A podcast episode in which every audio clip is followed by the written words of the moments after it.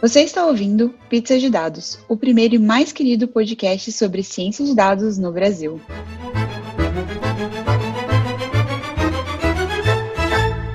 Olá, amantes de pizza de todo o Brasil! Oi, eu sou a Letícia. Oi, aqui é o Daniel. Oi, eu sou Ana Cecília. E a gente, como sempre, está muito feliz de ter você aqui para ouvir o tema do nosso episódio, né? A gente vai falar hoje sobre IAs generativas. E todo esse hype de chat GPT, Bard, toda essa bagunça que tá por aí, as coisas boas, as coisas ruins e o que que tá acontecendo, né? Tentar se localizar um pouco dentro de tudo isso. Antes da gente continuar, eu queria falar que se você representa uma empresa, tem interesse de patrocinar o Pizza, a gente tem um cardápio com opções bem legais. Manda um e-mail para pizzadedados@gmail que a gente te envia todos os detalhes. Mas antes da gente ir para a conversa, tem um recadinho aqui bem importante, que é sobre o nosso canal de notícias no Telegram. Por lá, você vai ser a primeira pessoa a saber dos lançamentos de episódios e novidades da gente. Então, vai lá no Telegram e procura Pizza de Dados. E daí, se além disso, além de querer saber sobre as notícias, tu achar massa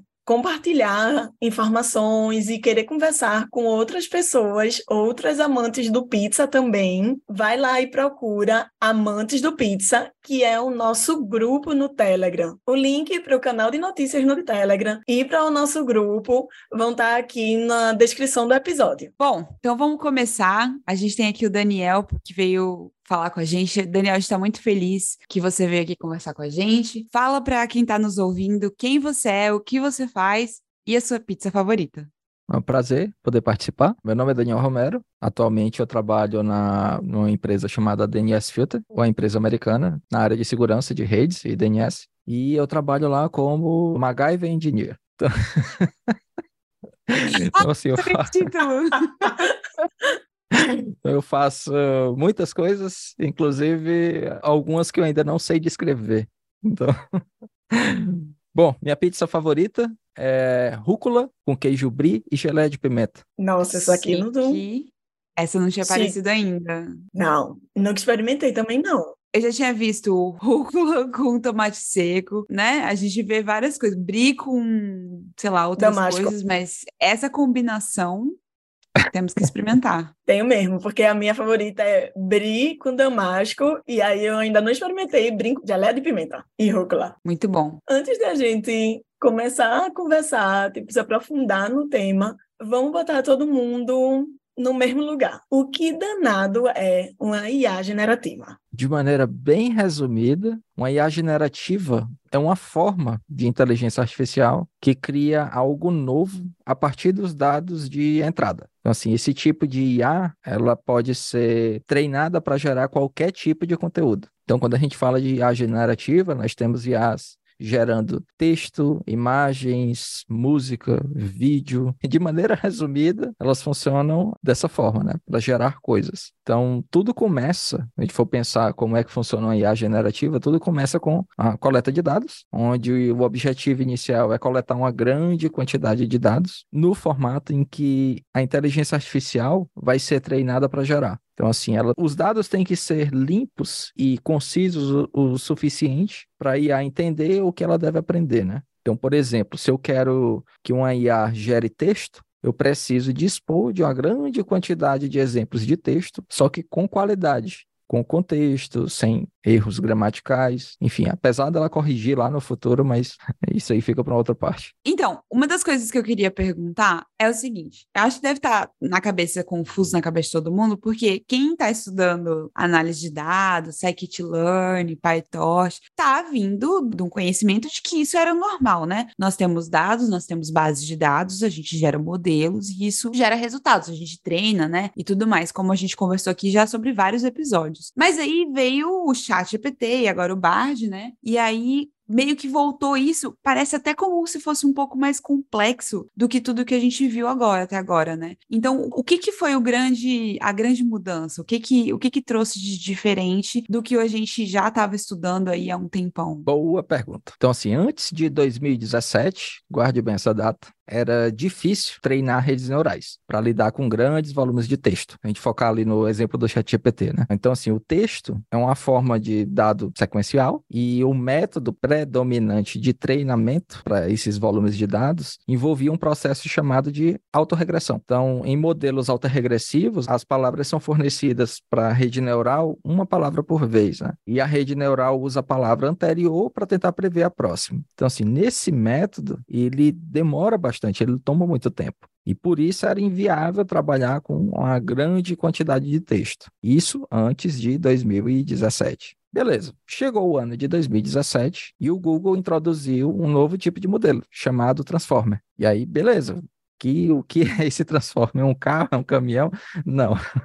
então, assim, o Transformer ele inovou ao permitir que todas essas palavras ou tokens de um texto fossem processados simultaneamente, em vez de ser um por vez, como a gente fazia antes ali com a, as redes neurais de arquitetura ali mais tradicional. E isso possibilitou os modelos de machine learning a treinarem muito mais dados de texto em um espaço de tempo menor. E assim, esse ponto de 2017 para cá é um marco. E aí a gente chega em 2020 com o ChatGPT.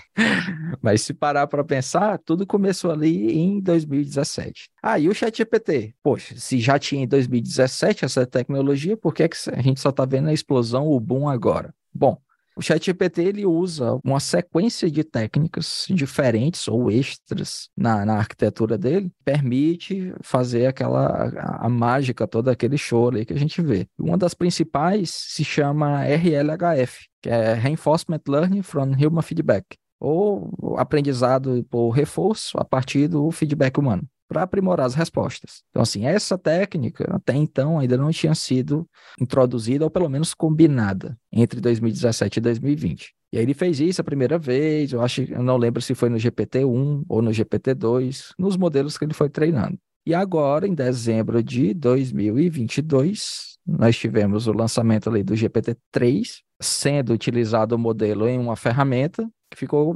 mundialmente ali conhecida, né, utilizada, que é o ChatGPT. E voltando para essa técnica de reinforcement learning, que é a maior diferença que o ChatGPT faz, utilizando esses modelos, e junto ali com o Transformer, ele envolve ter pessoas interagindo com o modelo e classificando, né, ranqueando as respostas que o modelo gera. Se uma resposta é bem classificada, o modelo ele é recompensado, ou seja, ele é incentivado a gerar respostas semelhantes no futuro. Por outro lado, se uma resposta tem uma classificação ruim, o modelo ele recebe um custo, então ele sofre uma penalidade. Ou seja, ele é desencorajado a gerar aquele tipo de resposta no futuro. Então, um exemplo bem claro desse reinforcement learning from human feedback, ele é visto na interface do ChatGPT, onde os usuários podem sinalizar com um joinha, polegar para cima, ou usar o polegar para baixo nas respostas do modelo. E assim, essa coleta de feedback constante dos usuários contribui para melhoria do modelo. Talvez essa seja a razão principal ali pela qual o ChatGPT é disponibilizado gratuitamente para todo mundo. Porque à medida que mais pessoas usam e fornecem esse tipo de feedback, o modelo continua a melhorar. Então, assim, as tecnologias já existiam, né? A gente já havia. Eu lembro de 2017 fazer um curso de machine learning e ter aprendizado por reforço, e a gente já via coisas em relação ao, a NLP, né, e tudo mais.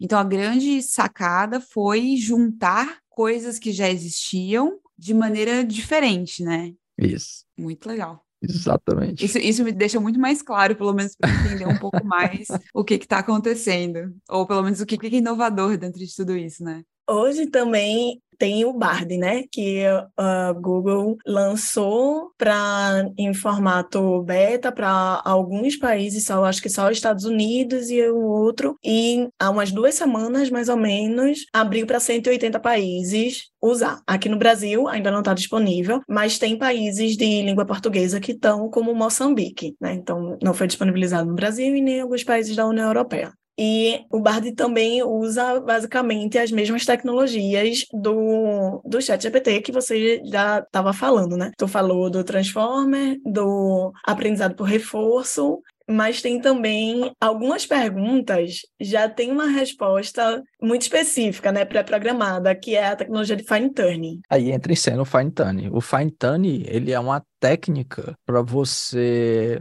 direcionar o modelo para ele tratar as respostas de uma melhor forma. Então é meio que eu forneço uma grande quantidade de exemplos no, no processo de fine tuning, do tipo perguntas e respostas. Então, mostra ali 1.500, 2.500, até 3.000 vezes exemplos distintos de perguntas e respostas. E quando eu faço uma pergunta, e ele vai me responder, aquela resposta ela vai ser gerada com base em tudo que ele viu no processo de fine tuning. Ele não vai simplesmente olhar para essa base de fine tuning e tirar uma resposta para me dar. Então ele gera a resposta. Então você meio que direciona o modelo extremamente genérico, ele pode gerar qualquer coisa, você direciona ele para gerar uma resposta satisfatória naquele universo de perguntas ao qual você treinou ele insanamente com essa base grande aí de dados. Então, fine tuning ele se resume a isso. Então, não é meio. Eu não diria tanto, assim, pelo menos não no caso da OpenAI, que isso é um processo de treino.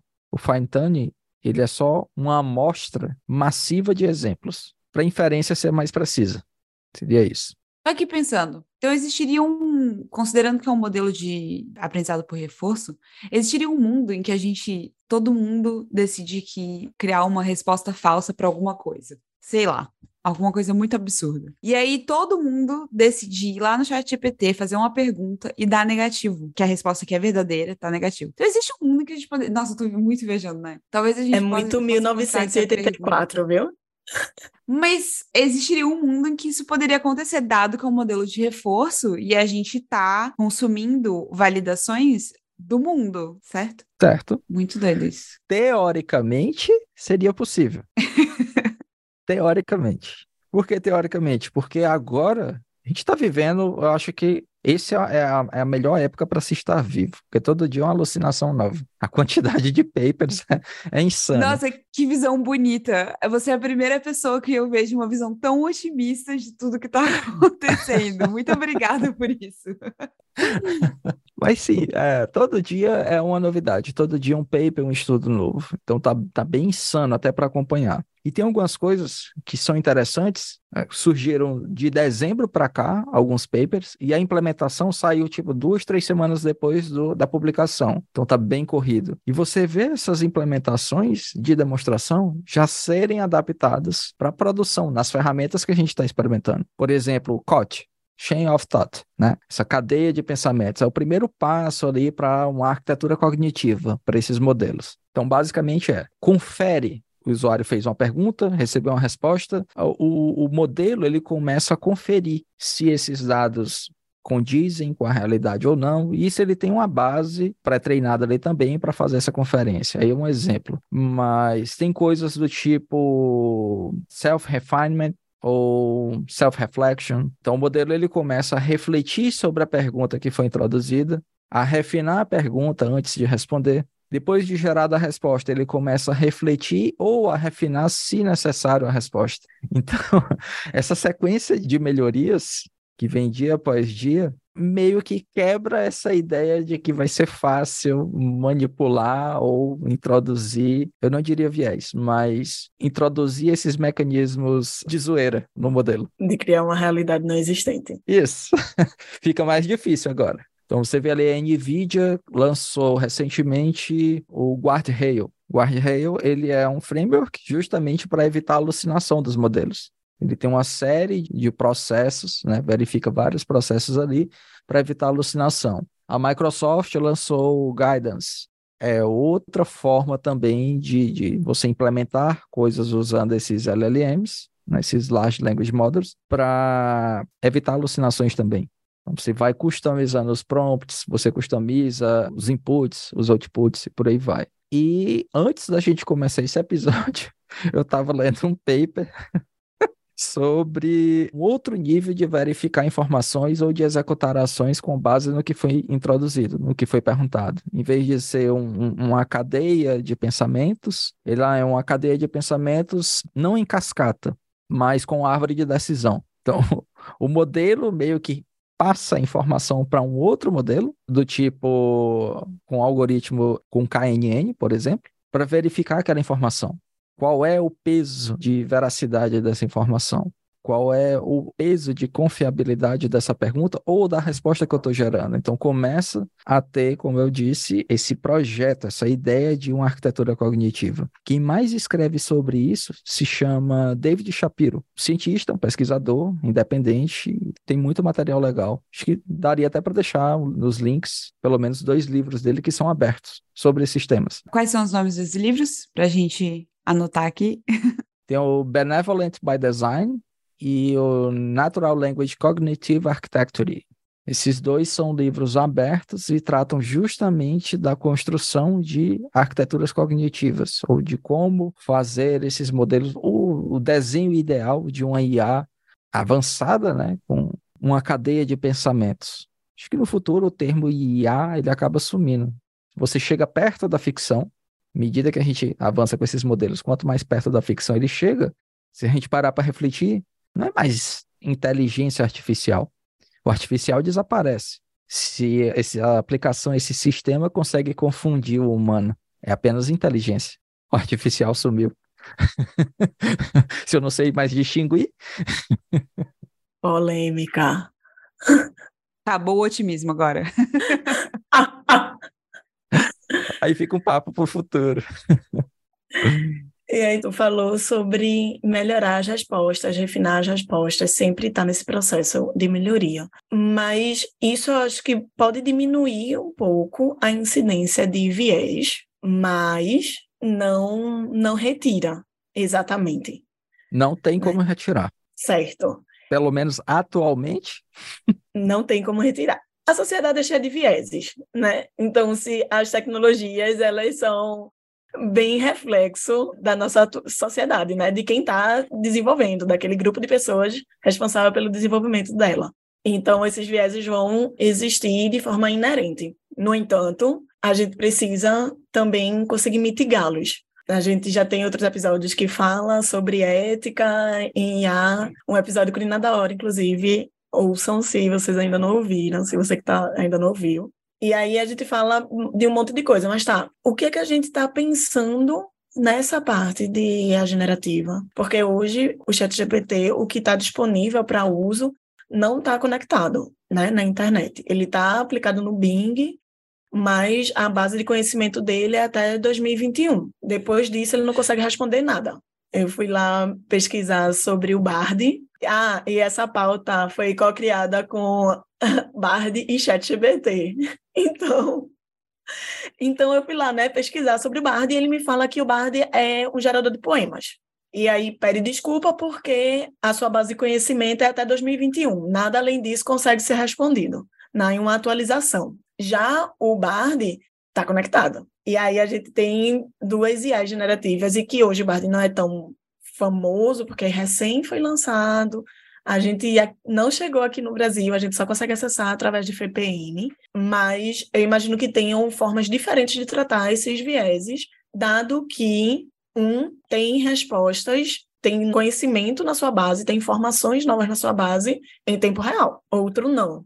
Boa. Bom, sobre viés, nos dados, tipo, já tem uma série de, de tratamentos aí, como você mencionou, que dá para você mitigar boa parte. Isso se a gente pensar só nos dados. Então, assim, no viés produzido por nós humanos e o que é inserido também no meio dos dados. É necessário políticas e verificação e tudo mais? Com certeza, não há dúvida. Mas tem outros tipos de viés que o modelo vai gerar por problemas de probabilidade. Por exemplo, se a gente pegar viés no prompt, você está fazendo uma aplicação de domínio específico. Ah, vou usar a API da OpenAI lá com o GPT-4, vou construir minha primeira aplicação em cima. Bacana. Nisso eu vou utilizar alguns prompts, certo? Então, assim, no prompt, imagine um exemplo que no contexto desse prompt, você vai classificar alguns tweets, algumas mensagens, como conteúdo agressivo ou não agressivo. Então, vou dar vários exemplos. Para quê? Para na hora que eu perguntar para minha aplicação, esse conteúdo ele é agressivo, com base nos exemplos que ele viu no contexto do prompt inicial, Aí ele, olha, eu já vi alguns exemplos do que é um conteúdo agressivo e do que não é. Eu vou tentar classificar agora esse conteúdo do usuário. Aí, beleza, chegou o conteúdo novo. E o que é que vai acontecer? Com base na distribuição dos exemplos que eu forneci no prompt, eu posso fornecer exemplos por exemplo, 10.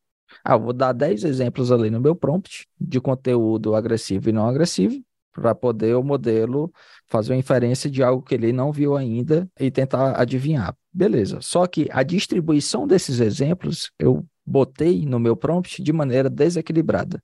Ao fazer isso, eu estou gerando viés. Nesse caso, é um viés de rótulo majoritário, se não me engano. Posso até estar tá falando besteira, mas eu acho que, que é isso mesmo o termo. E o modelo ele tende a apresentar meio que respostas viciadas por conta da má distribuição desses exemplos. Então, assim, beleza, eu tratei os meus dados, selecionei bem, filtrei o máximo para evitar a inserção de, de dados enviesados, mas mesmo assim, na saída, né, no uso de um modelo desse, no, no output dele, ele ainda conseguiu alucinar ou pior, introduzir um viés aonde não existia. Então, assim, usar o tratamento de viés em cima desses tipos de modelo, dos generativos, das IAs generativas principalmente, é algo que precisa de um cuidado ali redobrado. É a mesma coisa, tem outros exemplos. Então, assim, viés de recência.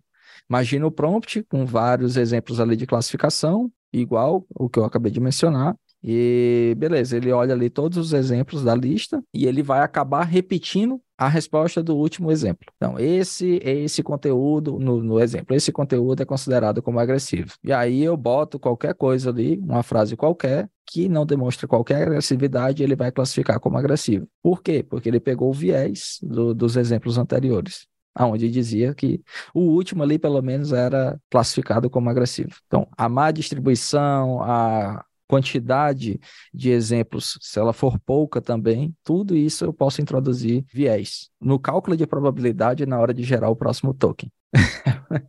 é bem denso. Achei muito legal falar sobre isso, porque viés é uma coisa complicada e a gente sabe de viés no dado, mas falar sobre viés gerado pelo modelo, com os modelos ficando cada vez mais complexos, é mais importante esse tipo de discussão, né? E aí eu quero pegar uma semi-tangente que é a gente está cada vez mais, como você mesmo falou, né? Os papers estão chegando mais rápido, a implementação mais rápida, as coisas estão acontecendo de uma maneira que a gente nunca viu antes em termos de ciência se tornando realidade, né? E aí a gente sabe que nem todo mundo que está fazendo esses modelos é bonzinho, nem todo mundo tem a vontade de que esses modelos não sejam enviesados e tudo mais. E aí, o que, que você tem visto, ou qual é a sua opinião pessoal sobre a questão de regulamentação, né? Você, comentou um pouquinho do guidance, do guardrails, mas a questão de como que a gente vai lidar em termos de de garantir que as pessoas que estão fazendo isso sigam normas ou que pelo menos não infringam as normas e as questões, né, que essas tecnologias naturalmente vão vão agregar, né? Boa pergunta. A verdade é que eu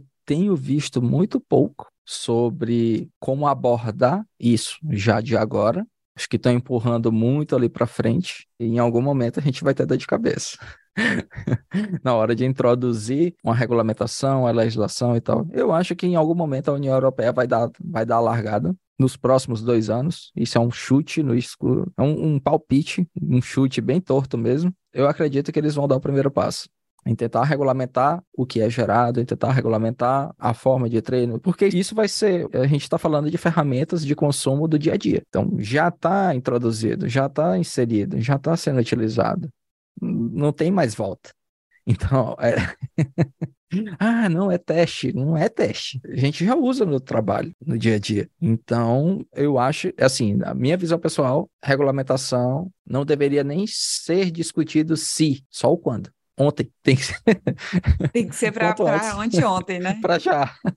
Exato. Até recomendar para quem está ouvindo a gente, teve uma das keynotes da PyCon Europa do ano passado, a doutora Nakima, que fez uma palestra toda sobre legislação, sobre uso de dados, né? Essa, essa questão de, de viés e tudo mais. Mas a gente conversou um pouquinho com ela depois também, então tem, tem a palestra dela da PyCon, da EuroPython, né, no caso, a, a entrevista que a gente fez com ela lá na, na EuroPython também, e que ela fala um pouco disso e, ela, e achei super interessante ela falar sobre que isso tem ido muito em pauta com partidos verdes da Holanda, coisas do tipo, são partidos que estão, né, tentando liderar essa questão de tecnologia, que são partidos, acho que mais novos também, né? E então vamos, vamos, vamos esperar que a gente consiga ver bons frutos aí. E, real, isso é uma coisa que já está no nosso dia a dia, porque não é só entrar lá no teste o ChatGPT, o teste o Bard, o teste qualquer IA generativa aqui que você queira, ela está embedado na, nas ferramentas que a gente já usa. O Bard já está dentro do Gmail, por exemplo, né? aquele autocomplete que recentemente você faz bom no final do e-mail, aí aparece final de semana. Então, já é real, é o agora, né? Não é o futuro, é exatamente o agora. Mas tem umas pessoas que estão nos ouvindo e que também querem treinar as suas IA generativas, que são super curiosas, estão lendo esses papers e, e também são pessoas desenvolvedoras e super interessadas em brincar um pouquinho com isso. Qual é a infraestrutura e hoje tu acha que é necessário para treinar ou rodar essas IAs? Sim, porque essas IAs usam também computação em nuvem. Então, eu imagino que no nosso ambiente local a gente não consiga exatamente rodar. Não sei. É uma pergunta. Sim. Qual é a infraestrutura necessária? Eu quero hoje testar. Boa que é que eu preciso? Bom, falando da possibilidade de treinar local e experimentar modelos open source, até vou pegar esse gancho, porque depois do GPT ser anunciado, do chat GPT, do Google falar que ia fazer o dele, lançar o dele e tudo mais, veio a Meta, lançou o Llama, modelo, primeiro modelo aberto. Aí veio a Universidade de Stanford, olhou o Llama, beleza, esse aqui é o Alpaca, já foi o primeiro a primeira continuação ali, segundo passo dentro do open source. E daí por diante eu perdi a conta, porque veio o Vicuna, veio o Dolly, até esqueci quem foi que fez o Dolly, mas enfim, o MPT-7B, que é de outra, é de uma empresa, mas ela fez ele totalmente open source. Então assim, começou a surgir modelos menores com baixo custo de treino se comparado ao ChatGPT, como o ChatGPT é treinado, já chegou lá, uma possibilidade de ser rodado local. Então agora eu posso baixar e rodar um modelo pré-treinado na minha máquina Vai precisar de uma placa de vídeo? Vai. No mínimo, uns 10 GB ali de memória nessa placa de vídeo. Mas é possível rodar local e fazer alguma coisa, fazer uns primeiros experimentos, um hello world. Ah, agora eu quero imitar um chat GPT. Bom, aí você vai para um cloud. E quando eu falo de cloud, a gente está falando ali de pegar um grupo de placas de vídeo, NVIDIA, RTX, A100, 80 GB. 80 GB de memória por placa de vídeo. Então, assim, mais de 640 GB só de memória, só de placa de vídeo, para você treinar um modelo em dois dias. Dois dias? Nossa, então, se a gente pensar no GPT-3 ou no 3.5, que teve um custo de aproximadamente 4 milhões de dólares, usando cerca de 10 mil GPUs, o que o open source está fazendo agora é o próximo passo, é vamos reduzir custo. Não é tão difícil. então, assim, a gente vê cada vez mais modelos aprimorando, treinando em menos tempo, com a mesma quantidade da base de dados, ou mesmo dataset, melhor dizendo, e a um custo baixo, porque é diferente. Você, ah, então a Mosaic, ela fez esse MPT-7B, a base desse modelo, gastando 200 mil dólares. Não foram 4 milhões. Já reduziu pra caramba. Eu posso pegar agora esse modelo deles, subir um cluster com GPUs e fazer um fine tuning com os meus dados a um custo de aproximadamente dois mil reais. Então, pô. Cara, é muito impressionante. É, e é muito rápido, né? O ChatGPT saiu ano passado. Agora a gente já tá falando de reduzir custo em questões de meses. É absurdo isso. E detalhe, não é nem o meio do ano ainda. É, a gente não tá nem em junho hoje. Eu acho que a gente pulou uma etapa aqui, que agora eu fiquei muito sim, curiosa. Você falou que antes do Pizza você estava lendo um, um paper. Como que você tá caindo nesse mundo? Isso faz parte do seu MacGyver? Ah! Conta pra gente, porque. Excelente pergunta. Por que, que você tá lendo o paper antes de, de falar aqui com a gente? Conta um pouquinho pra gente dessa história. Tá, vou fazer um resumo. Antes eu trabalhava como SRE, DevOps, fixamente com isso até por volta ali de 2020, 2021. E nesse meio de bolo ali, de 2000, no ano ali de 2020, o mais crítico, né, da, da pandemia, comecei a me interessar pela área de dados, acompanhar os dados, fiz cursos, participei de, de workshop e tudo mais, e, e fui despertando esse interesse. Dentro do local de trabalho também, eu vi alguma talk técnica de um cliente sobre machine learning sobre data science e eu comecei a me direcionar a focar mais nisso, a aprender porque eu queria trabalhar com isso. Então eu saí desse último trabalho, fui para uma empresa diferente, fui começar a trabalhar com dados, fiquei um ano e fazendo um experimento ali, um ano e meio quase, aproximadamente. Como, nem sei se tem isso, né? Júnior Data Scientist, eu não sei. Mas enfim, mergulhei nessas tarefas nesse tempo lá de empresa, como cientista de dados e fazendo algumas coisas ali com machine learning também. Aí, no finalzinho dessa jornada, veio uma problemática, né? Ninguém está sabendo como fazer deploy desses modelos em produção. E aí veio o termo MLOps. E eu mergulhei fundo nisso também, fiz algumas coisas, até que eu fui trabalhar como MacGyver Engineer agora. Ainda não estou pegando demandas focadas em dados lá nessa empresa, mas eu faço isso por fora, no meu tempo vago. Produzo conteúdo na internet, no YouTube principalmente, compartilhando o que eu venho estudando, o que eu venho aprendendo, porque é algo que de, de total interesse. Do, assim, eu, eu me sinto bem atraída por essa área. Então, por isso que eu pesquiso bastante, eu leio bastante, experimento e compartilho o que eu vou aprendendo com a galera. Que massa! Massa mesmo. É muito interessante como, dentro de ciência de dados, as pessoas têm backgrounds completamente diferentes, né? Você pode vir de qualquer lugar, inclusive de dentro da área de TI. e vamos falar para todo mundo que está nos ouvindo aí, para ir, é YouTube? É, no YouTube. Daniel Romero no YouTube. Isso, arroba Daniel Underline Romero. Então fica aí para todo mundo que tá ouvindo a gente, vai lá no YouTube, vai aprender um pouquinho mais de dados com o Daniel também, depois que eu vi o pizza. Boa.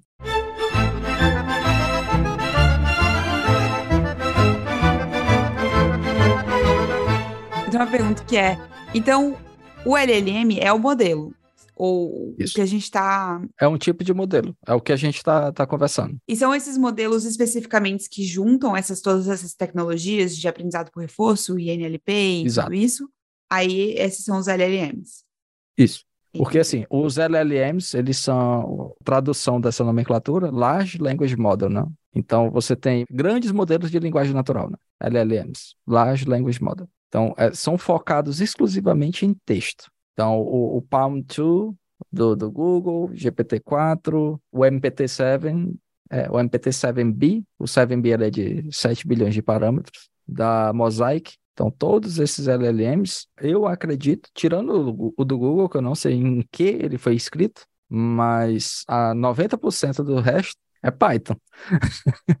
Ai, que alegria! Você for olhar o código dos modelos abertos, tá tudo em Python. O Llama do Facebook, Python. O Alpaca da, de Stanford, Python. O Dolly do Databricks, Python. Tá tudo em Python. Como boa Pythonista que sou, me dá um quentinho no coração. E pelo visto, tá todo mundo usando PyTorch. Eu não vi nada com TensorFlow. A gente tem hoje uma dessas IAs que é o Midjourney, que aí sai do texto e começa na geração de imagem, né? E é uma coisa que as outras ainda não têm.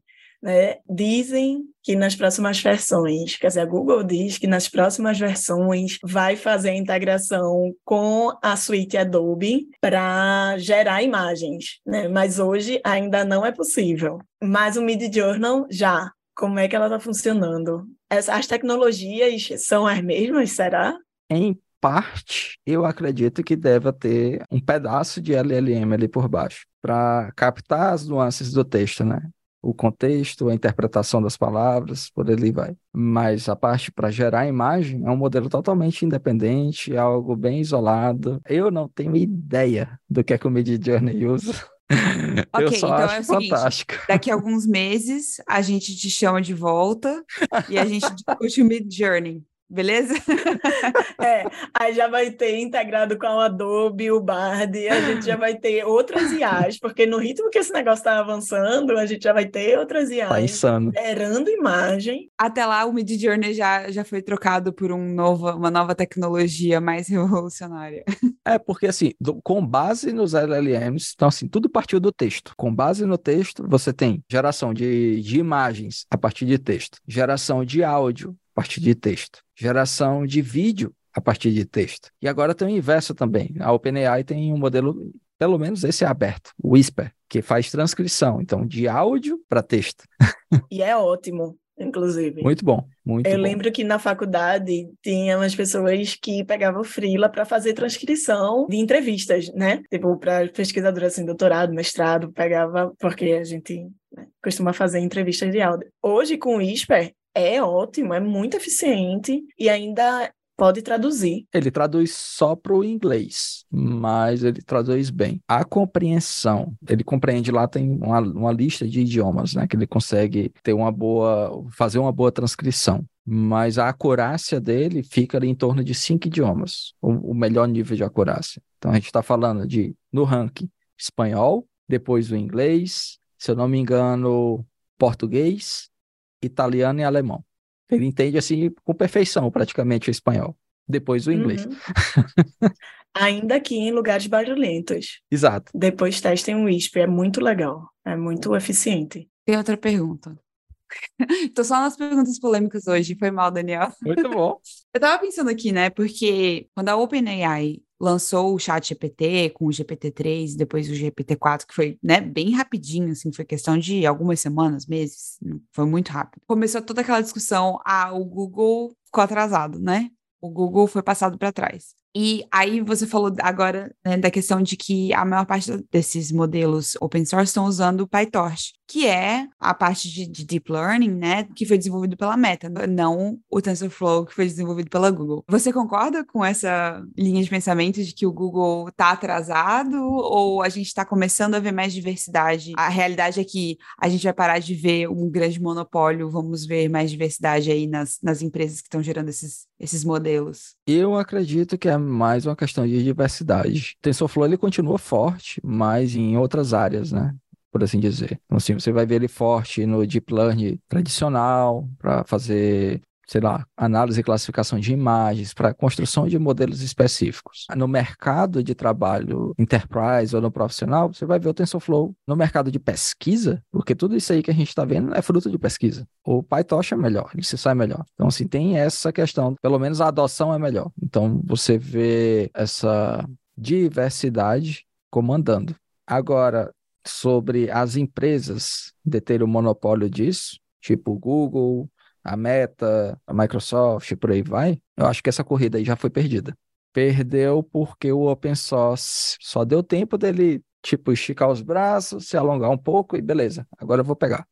Entendi o que é que vocês querem fazer. E a comunidade open source está reagindo. Então, sim, você vê modelos fantásticos surgindo a um baixo custo. Tem outros projetos que eu não mencionei que não precisa de GPU. A galera está conseguindo fazer adaptação, treinar ou fazer fine tune usando CPU. Então,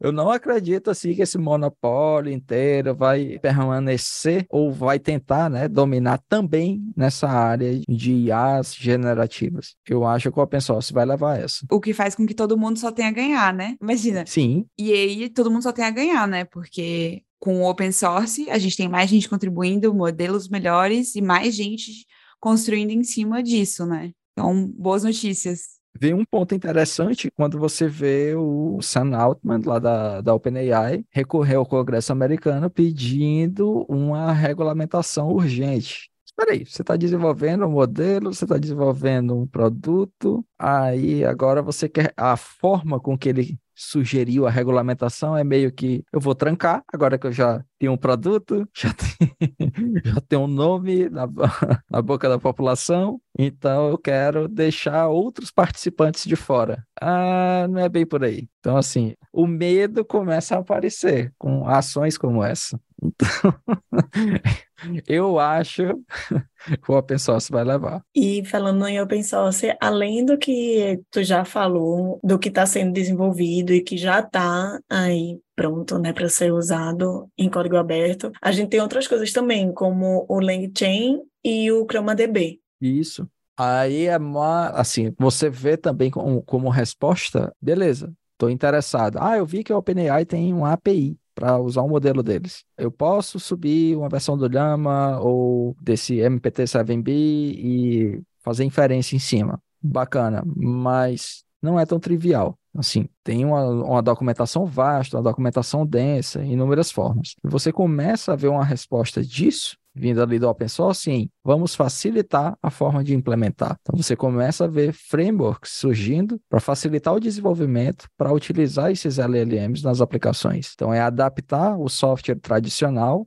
para utilizar esses modelos generativos em combinação com os dados que a gente já tem hoje nas aplicações. E o LangChain ele veio justamente para isso. Assim, facilitar a implementação, facilitar a integração. Ah, eu quero que a minha aplicação, formulário ali, com o cadastro de usuários e tudo, gere um texto. Aí, beleza. Vai fazer uma requisição na OpenAI, um exemplo, vai gerar o texto. Ah, bacana, o meu LLM gerou um texto. E agora? Bom, eu queria que esse texto fosse enviado por e-mail para o endereço que eu passar nesse formulário. Bom, fazer isso manualmente dá um trabalho. Então, dá para acelerar esse processo? Dá. E o LangChain, ele, a proposta é justamente essa, é fornecer um acesso fácil para essas ações, para a execução dessas ações na sua aplicação e integrar facilmente também com os modelos. A gente tem uma outra que é o ChromaDB. Ah, sim. Que eu imagino que seja a base, né?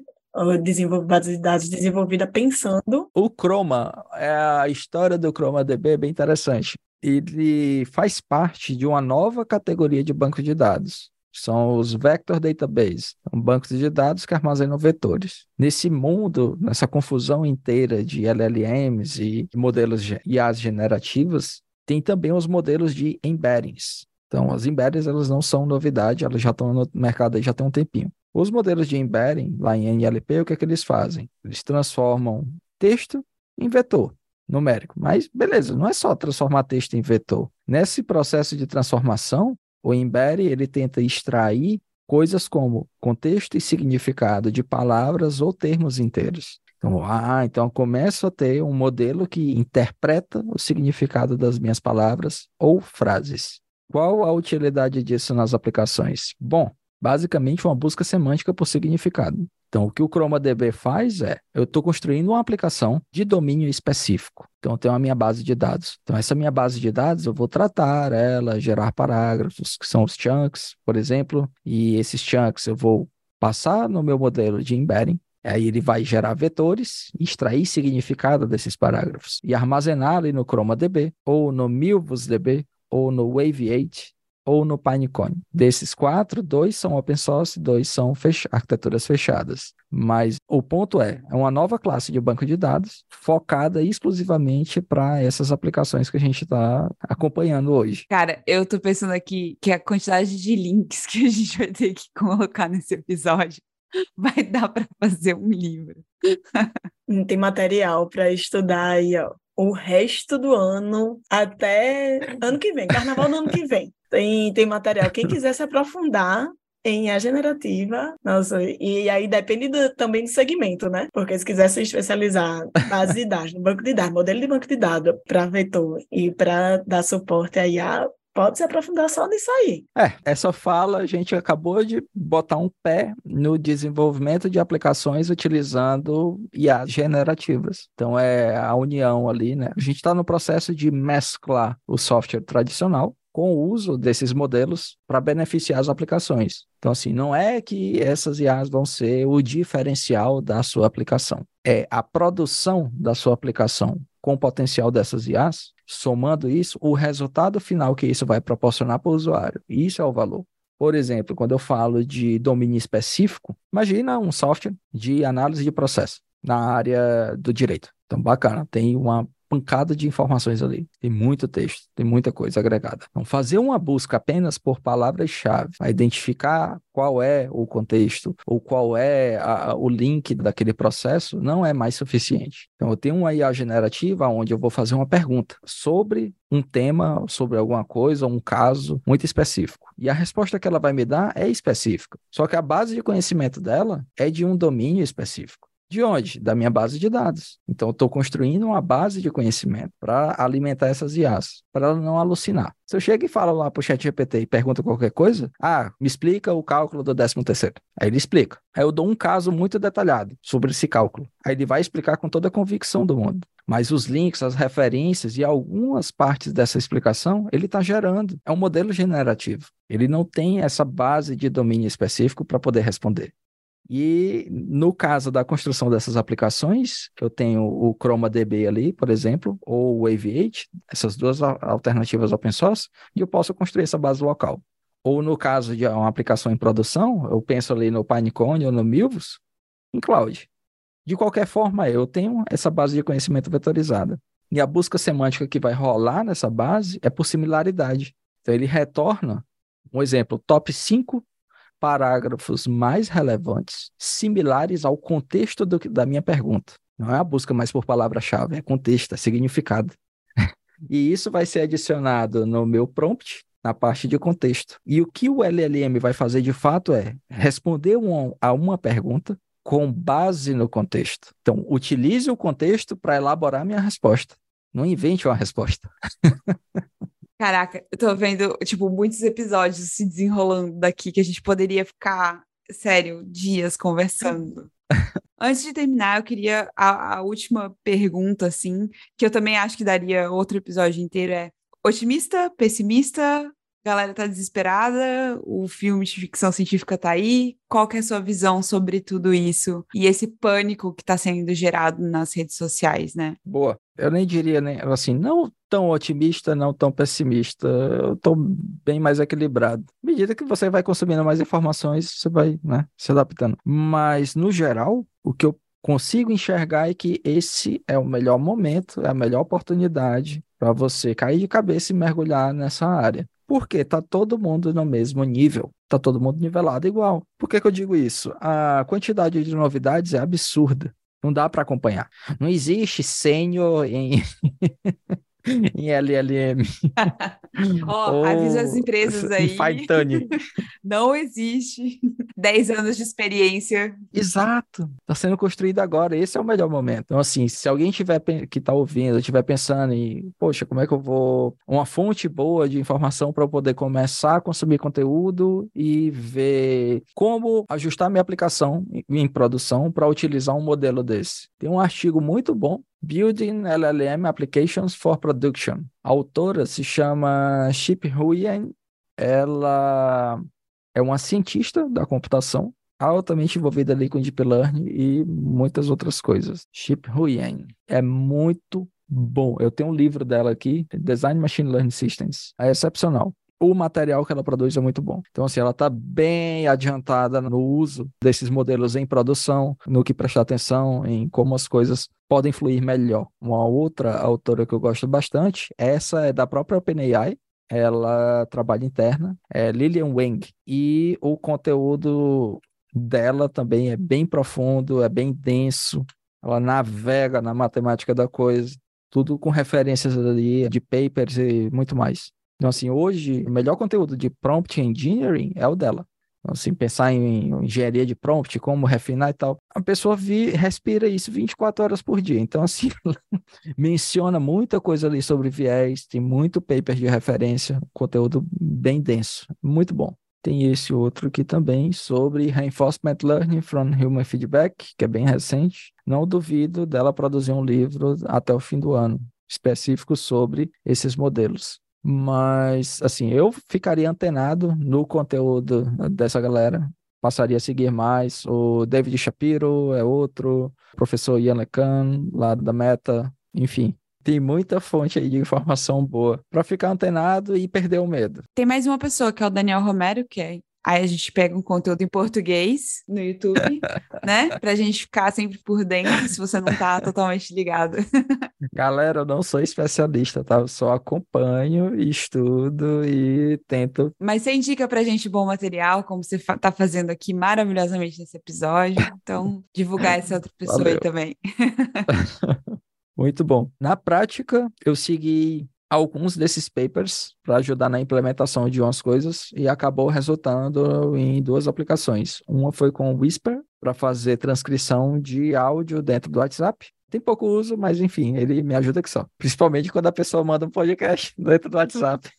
Aí eu faço a transcrição. Ou Fala Comigo AI e tem o modelo lá jurídico. Esse eu estou compartilhando no Twitter, no LinkedIn também, passo a passo, o que eu estou estudando, o que eu estou testando, o que eu estou implementando, como eu estou fazendo. Tem até vídeos no YouTube também desses passos, né, que eu segui por exemplo, de fine tuning, do uso de bancos de dados vetorizado e no fim deu pra, virou um produto ali, né? Os primeiros passos de um produto. Está até aberto no momento. É o juizgpt.com.br. O link vai estar aqui na descrição do episódio. Todos esses links, na verdade. Não promete que tem link que só que a gente.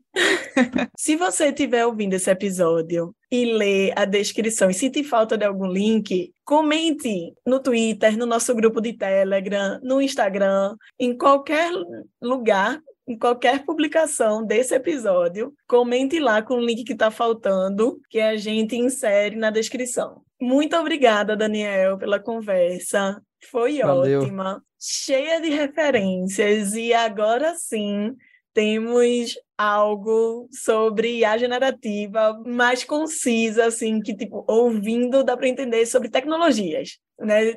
Porque a gente é, esperou um pouquinho para construir esse episódio, porque estava se falando tanto de chat GPT e estava todo mundo muito no frisson. A gente esperou um pouco para ver o que é que ainda não estavam falando, para a gente vir gravar exatamente com esse tema mais técnico e mais voltado para você que está nos ouvindo, nosso público.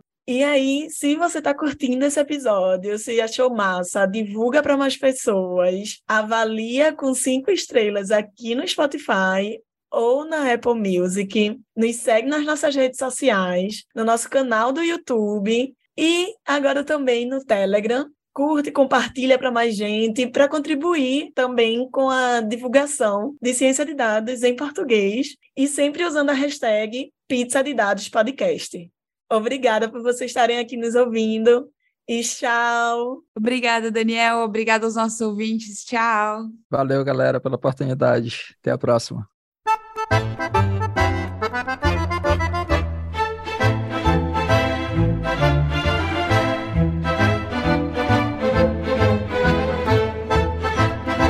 Você acabou de ouvir mais um Pizza de Dados. Você pode encontrar mais episódios no iTunes ou em seu agregador favorito. E nos seguir no Twitter em arroba pizza de dados para mais novidades quentinhas. Tchau!